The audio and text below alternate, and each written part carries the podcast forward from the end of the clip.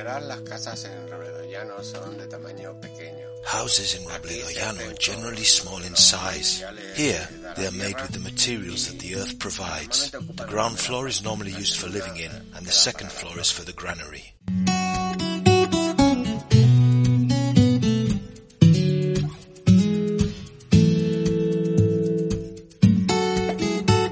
Tourism in Robledo Smart tourist signs in audio format. Popular architecture. The fact of pertaining to two different periods has significantly influenced the urban development of the town. Being a small town, we can easily see the growth it has had over the centuries. In principle, a street would be the border between neighbouring houses. The road that comes from Deleitosa and goes to Castañar would settle the fate of the people who lived on one side or the other.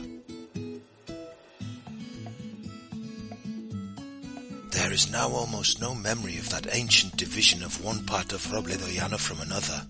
Even Royal Street has been blurred into various others, which do not give it that unity that there was before. Those memories of half Robledo have already been lost in time.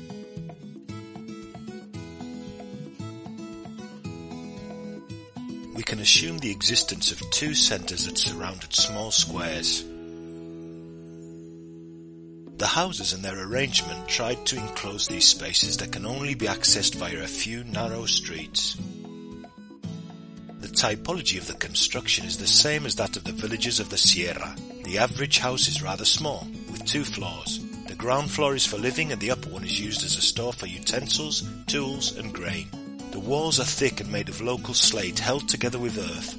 Some houses, a few, have brick vaults but the vast majority divide the floors using chestnut or oak beams.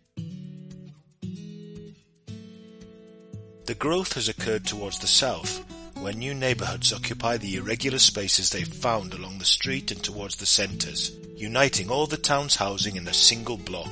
The Altamirano family of Trujillo's coat of arms remains as witness to the times of lords and hidalgo nobles. Ahí vemos el escudo de la familia Altamirano, que son los señores de Trujillo.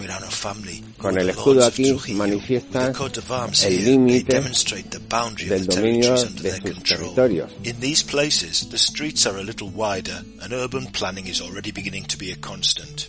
The houses are remarkably similar in size and organized into neighborhoods. Although the separation of Robledo from the Cabañas and Deleitosa parts is still in effect, the people who live there no longer care and they are being filled up with houses on both sides.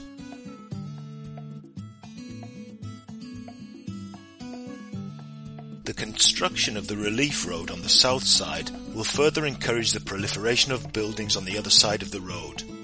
We can almost say it's the central street of Robledo Gradually, the inhabitants and companies are moving to this place due to the transit of travellers that exists there.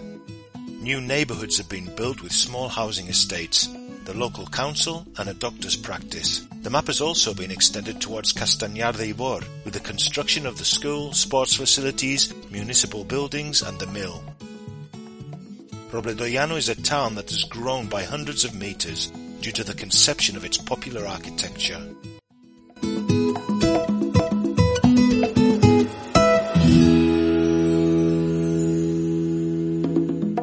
QWERTY podcast production for Radio Viajera financed within the framework of the Project for the Development of Smart Villages of the Government of Extremadura and the European Union, with the collaboration of Roots Around Extremadura and the support of the Robledo Llano Town Council.